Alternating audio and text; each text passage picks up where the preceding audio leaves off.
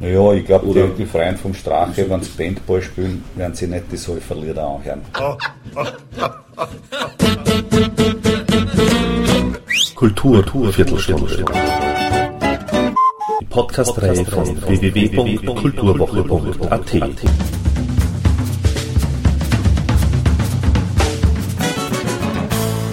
Präsentiert von Manfred Horak. Generell glaubt ihr, dass das eben einfach so diese, um dabei zu bleiben, diese quasi typische Liedermacher-Szene, die ja jetzt auch wieder einen, großen Aufschwung in, in Wien vor allem erlebt, äh, seit einigen Jahren, also auch dank natürlich so Leuten wie einem Ernst Molden eben, der da sicherlich ein, ein, äh, eine wichtige Rolle spielt, und die Jazz-Szene in Österreich, dass sich die eben äh, angenähert hat irgendwie, oder, oder gibt es dann noch immer irgendwie so diese, so wie in den weiß nicht, Ende 70er, 80er Jahren, 90er Jahren eventuell, wo eben das zwei strikte Lager sind. In den 60er Jahren war es ganz stark, weil die ja. Leute Judas geschrien haben bei den Bob Dylan Konzerte. Das war natürlich in Wien auch bis 70, 71. Das weiß ich ganz genug, genau, weil ich ein Überläufer war von der, von der wilden Beatmusik zu den Blumenkinderartigen äh, Folk, Folkloristen. Ich glaube, das ist jetzt vorbei. Aber äh, sozusagen, da müssen wir wieder die interviewen. Ich weiß, dass es bei den Musikern vorbei ist, aber alle Nicht-Musiker oder vielleicht sogar die Musiker unter den Rezensenten haben noch das, den Drang oder vielleicht sogar Zwang zur Schubladenbedienung. Ich weiß aber, dass die Musikanten das überwunden haben. Also seit ich mit dem den Buschnick kenne ich schon ewig, der hat den Song nie gehabt, aber genau. auch seit wir zusammengespielt haben, da haben wir auch so quasi Jazz gemacht mit einer, so wie du sagst, Liedermacherstimme. Nur würde ich das Wort gern ein bisschen verändern, weil das Wort Liedermacher riecht wirklich streng. Also das hat also, ja, also das hat, natürlich das hat ein bisschen einen Mundgeruch. Warum? Ich weiß es nicht. Äh, weil es alt ist. Weil es weil es da halt auch so, äh, es kommt einem vor, das ist gestrig. Liedermacher, das ist, wenn der Winterstein Kurti am VW-Busdach sitzt bei der Anti-AKW-Demonstration und, und singt Schließt euch fest zusammen, schließt euch fest zusammen. Da, da, da, da, da, da, gegen das Atomkraftwerk im Land. Schließt euch fest zusammen, schließt euch fest zusammen. 1978. Mhm. Ich war dabei. Naja, aber andererseits gibt es weiterhin den Begriff Songwriter, das ja gerne in den ja. Mund genommen wird, ja, ja. der im Prinzip nichts anderes der anstrengenden Geruch in USA oder England? Das ist die Frage. Nein, nicht. Das Wort Singer-Songwriter. Ich sehe schon, den Manfred interessiert dieses Thema brennend. Ja, Immer wieder kommst du auf das, natürlich. gell? Warum natürlich? Jetzt interessiert dich. Mich interessiert jetzt mal die andere Seite. Ich erzähle dann auch eine, eine kleine Anekdote, aber vorher interessiert mich das. Na, mich interessiert es einfach, weil mir beide Musikarten irrsinnig gut gefallen. Es war, eine Zeit lang waren es für mich immer natürlich, es, es hat sich zwei, zwei verschiedene Musikwelten, ganz einfach. Jazz und mhm. Songwriting waren zwei, ja, zwei ja, Sachen ja, natürlich. Ne? Und es gab auch, vielleicht gab es immer wieder Berührungspunkte, egal in welchem Land und zu welcher Zeit, aber sehr wenige. Hm. Und das hat mich oft, oft gestört und ich habe irrsinnig okay. viele Jazzmusiker interviewt. interviewt. Immer auf dieses Thema angesprochen, die haben sich alle, also die ältere Generation, die haben sich alle gesagt, nee, Liedermacher okay. sozusagen, Songwriting. Okay, das, ist, da, das ist Entertainment, ja, das ist, das ist nichts. Musik. Und jetzt habe ich, mir irgendwie gedacht, in den letzten ja, Jahren, in den letzten Jahren ist das irgendwie anders geworden. So, einfach vom Gefühl her. Darf ich, darf ich noch mhm. diese ganz, die gefällt mir immer dann ein, weil, weil, weil sich doch immer, ich weiß, dass diese Schubladen gebraucht werden, um dieses zum Beispiel ja, diese CD, genau, wie man es genau, File under Fragezeichen, mhm. ja, und das, das auch, wie das vermarktet werden soll und bla bla. Ich weiß eh, dass man es braucht. Also wir brauchen es nicht, also aber. Ich würde es unter Namen einordnen. Ich weiß nicht, wer steht zuerst? Der Willi. Willi, ne? Willi unter R wie Resikaritz. Na, das ist wunderbar, das war so beabsichtigt. Jetzt können wir es ja sagen wurscht. Auf jeden Fall gibt es diese wunderbare Anekdote und die muss ich jetzt ganz kurz erzählen. Ähm, Kenny Werner ist ein, ein, ein, Pianist und hat auch ein Buch geschrieben, ein wunderbares, und auch unterrichtet sehr viel und macht Workshops. Und ist mal angerufen worden von einem Leiter von einer Universität, äh, von einer Musikuni in Amerika, um, also um ihn zu fragen, ob er nicht quasi als Professor für diese Styles Classes, Styles Class hat die geheißen, so quasi zwei Wochen Bebop, dann zwei Wochen Hardbop, dann drei Wochen Cool Jazz, dann lernen wir auch noch Latin Funk und was weiß ich. Und quasi, ob er, das, ob er diese Professur übernehmen will. Und Kenny Werner hat einfach nur geantwortet, Do you know any musician of importance who played in his who played in a style but his own? Und dann war erst einmal auf der anderen Leitung Schweigen und dann kam nämlich der Direktor Yeah, you're so right, man. I always hated those styles classes. also das fällt mir immer dazu ein, ja. Mhm. Also ja, so, ja, eh klar. Es wird immer eine Diskussion bleiben. Mhm. Aber ich hoffe, dass dieser, ich denke mir immer so, eine Art von musikalischen Purismus ist dann da, wenn man nicht loslassen kann, um anderes auch leben zu lassen, sage ich jetzt einmal, und ohne es zu bewerten. Und ich glaube, dass der sicher weniger, also dass dieses Phänomen weniger wird. Und um deine Frage zu beantworten, ob wir der lebende Beweis sind mit dieser CD, will ich hoffen doch schon, oder? Ja, klar. Musik mit Text. Musik mit Text. Ja, Musik mit Text ist gut. Musik ja, ohne neue. Text und Musik eine neue, mit Text. Neue Was Definition. macht ihr für Musik? Musik mit, mit Text. Text. Naja, klar. Ja, und Jazz ist, sagen wir mal, Musik ohne Text. Ja. Das ist der wirkliche große Unterschied, weil du eine Musiksprache entwickelst ohne Text, die halt schon alles kennen soll. Und dann kommt bei der Musiksprache ohne Text plötzlich noch Literatur dazu. Und was mache ich jetzt mit der Literatur? Durch ich die interpretieren, durch das Verdoppeln, durch das Konterkarieren? Und all sowas hat man sich überlegt, wenn man jung war. Jetzt da überlegt man sich nicht mehr, jetzt nimmt man, was einem einfällt. Weil ja. da sind schon alle diese Überlegungen drinnen. Wie vertone ich einen Text? Was gebe ich ihm dazu für eine Stimmung? Zusammenhauen will man es nicht. Nein. Platz sein will man auch nicht Text mit der Verdoppelung. Text ist das Wichtige. Also der Text mhm. ist halt vorher da in dem ja. Fall. Mhm, mhm. Und bei den Cherha-Chansons hat mir gut gefallen. Die Noten waren kaum zu erwischen, aber der Sprachduktus war der Duktus vom Jandl, der Sprachrhythmus. Mhm. Also bei mir ist ja das so, dass ich quasi mit 19 die Beatmusik verlassen habe und zu den Folkloristen gegangen bin, aber eigentlich im Herzen ein Rock'n'Roller war und dieses Problem sozusagen so nicht gesehen habe.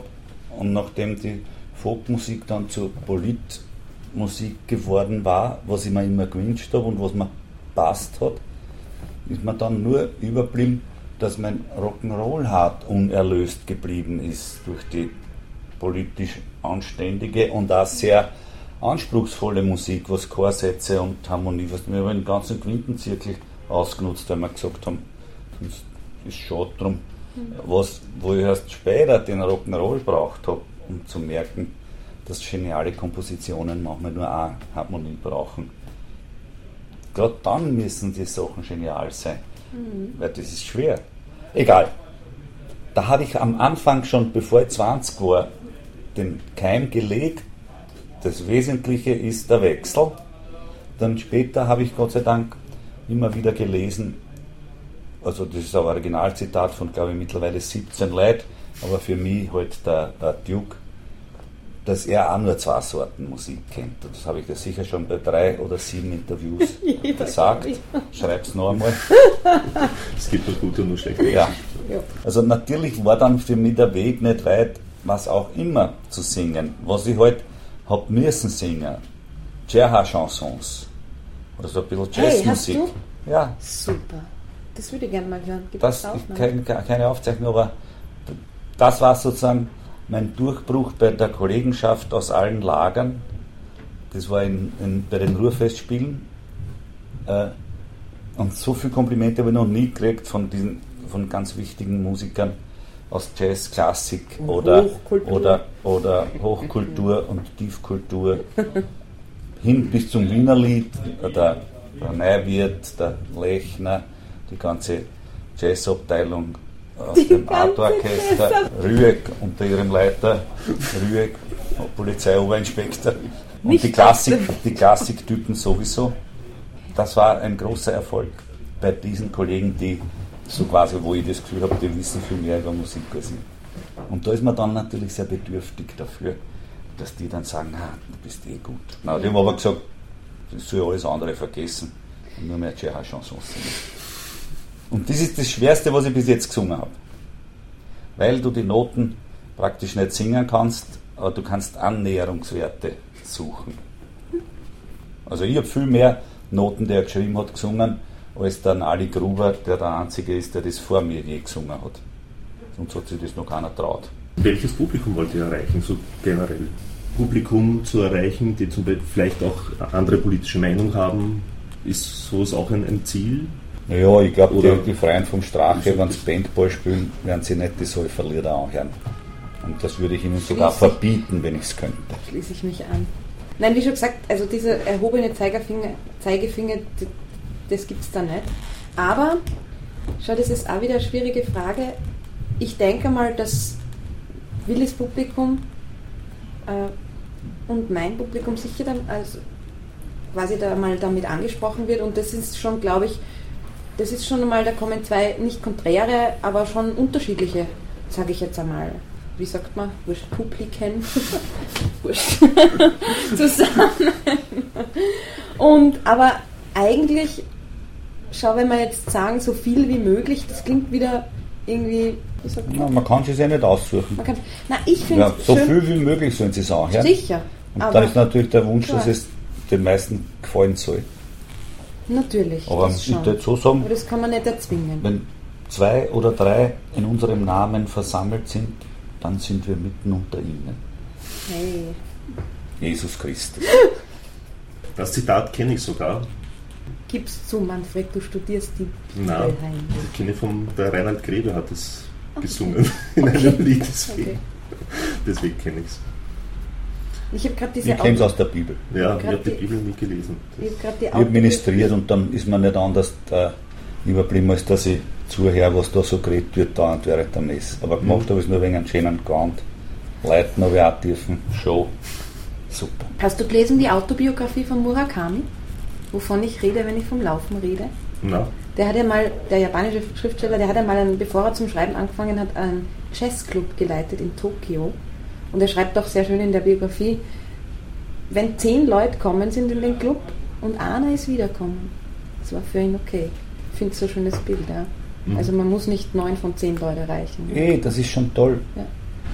Nur der äh, vom Joe, der Bub, hätte sich mehr als angewünscht, der wiederkommt ins Birdland. Also ich meine, es gibt auch ökonomische Zwänge. Ja, klar. Und ähm, die verhindern oft, dass man konsequent ein sehr eigenwilliges Programm so lang durchzieht, bis der Club dann voll ist. Weil vorher ist er in Konkurs. Äh, es hat jetzt in den letzten Monaten, also auch durch die Übernahme Szene Wien, die Neuübernahme Szene Wien und neue Übernahme Gasometer sozusagen und halt die mhm. Schließung mhm. des Birdland und so, gab es ja immer wieder Diskussionen. Und ist schon geschlossen. Birdland ist in Konkurs gegangen, sagen wir so, hat keinen Spielbetrieb mehr. Ist das euch egal sowas sozusagen, wenn ein, ein Club für ein Birdland schließt? Wurscht, nein, nein wurscht ist uns das nicht. Beziehungsweise wurscht ist uns das nicht, was schade ist. Ich war eben im Birdland das Publikum nicht wohl gefühlt. Da, war, da waren die privilegierten Plätze unten, sehr wenig, direkt nah bei der Bühne. Da sind wahnsinnig viele Quadratmeter auf Tisch draufgegangen, Tischfläche. Mhm. Und dann die ganzen Weh, so wie ich, sind hinter der Säule gestanden und haben die halbe Leinwand gesehen. Weil so viele Leute haben es braucht, um zu stopfen, äh, damit die Karteneinnahmen äh, da sind. Also ich hatte den Eindruck, dass nur ein geringer Prozentsatz des Publikums dort sitzt, wo ich gerne in einem Jazzclub sitzen hätte, nah bei der Bühne. Wenn ich dort war, weiß ich, wo halt auch immer, beim Helge Schneider, bin Warst ich hinter, der, Helge? Ich ja, da bin ich hinter der Säule gestanden. Da Stimmt, oben, aber, so aber kurz nach dem Eingang, wo man dann stecken geblieben ja, ist. Genau. Und unten habe ich geschaut, wenn ich geschaut habe, da habe ich Tischflächen gesehen, da hätten 40 Leute drauf sitzen können. Gut, äh, okay. ich weiß nicht, ob das der Grund ist, warum es vielleicht gegangen ist, aber ich hätte gern sozusagen einen Architekten, der das Publikum liebt und der sich vorstellen kann, dass da Leute sind, die gute Ohren haben, also gute Akustik machen und die so viele wie möglich, so nah wie möglich bei der Bühne sein wollen. So haben die Griechen das Amphitheater erfunden, so ist die Shakespeare-Bühne in der elisabethanischen Zeit erfunden worden, mit den Ränge und Balkone sehr nah bei der Bühne, mhm. aber sehr mehrere übereinander, so wie das äh, Theater an der Wien heute. Da hat man ans Publikum mhm. gedacht. In Birdland hat jemand, der das eingerichtet hat, das Publikum verachtet und ich habe diese Verachtung gespürt, wie ich hinter der Säule gestanden bin. Ende der Durchsage. Aber dennoch ist es schade und hätte sich da die, die, die Stadt Wien mehr engagieren müssen, dass, dass der Club überleben kann oder so? Oder? Ich weiß es nicht. Wir spielen mit den diversesten Bands immer bei unseren Freunden aus der äh, Kabarettszene und bescheiden uns mit dem Geld, das das Publikum zahlt. Wir teilen halt oftmals durch fünf oder sieben. Ne? Die Kabarettisten, der allein auf der Bühne steht, nimmt alles allein. Das ist ungerecht. Aber egal. Das gefällt mir gut. Braucht die Gemeinde Wien nicht. Was braucht die Gemeinde Wien nicht? Ich brauche die Gemeinde Wien nicht. Du? Ja, ich. Also jetzt Oder für die Müllabfuhr brauche ich es. Ja, aber bezogen auf das, ähm, auf das Birdland, glaube ich, ich glaube halt prinzipiell, Kultur braucht Geld und der Fehler von Anfang war, an war, glaube ich, beim Birdland, dass da irrsinnig viel in den Bau und überhaupt in die Infrastruktur äh, gesteckt worden ist, aber dann nichts mehr in den laufenden Betrieb. Und Kultur braucht Geld. Es gibt kein, es gibt, also eine, eine Location möchte ich wissen, die ohne einen Cent öffentlichen Gelden, öffentlicher Gelder auskommt. Kenne nicht. Und das ist auch gut so. Also es gibt zwar, es gibt so viele äh, Kontrastimmen und Kultur muss sich selbst tragen. Also das, das bin absolut nicht das, diese Meinung. Absolut nicht. Ich bin natürlich sehr froh, wenn was Erfolg hat und so, aber. Die zwei möglichen Meinungen hier auf den Boden gelegt. Ja. Gut. Beides gibt es, glaube ich. Beides gibt es. Und beides soll es geben. Und so Ensembles wie ein Orchester oder ein Jazzorchester wie das Artorchester, das kann nicht leben. Nein. Der Hader Peppi kann leben, ja. weil der keine Big Band dabei. Und wir sind dazwischen mit einem Trio oder einem Quintett. Danke. Das war das Schlusswort. Thank you and good night.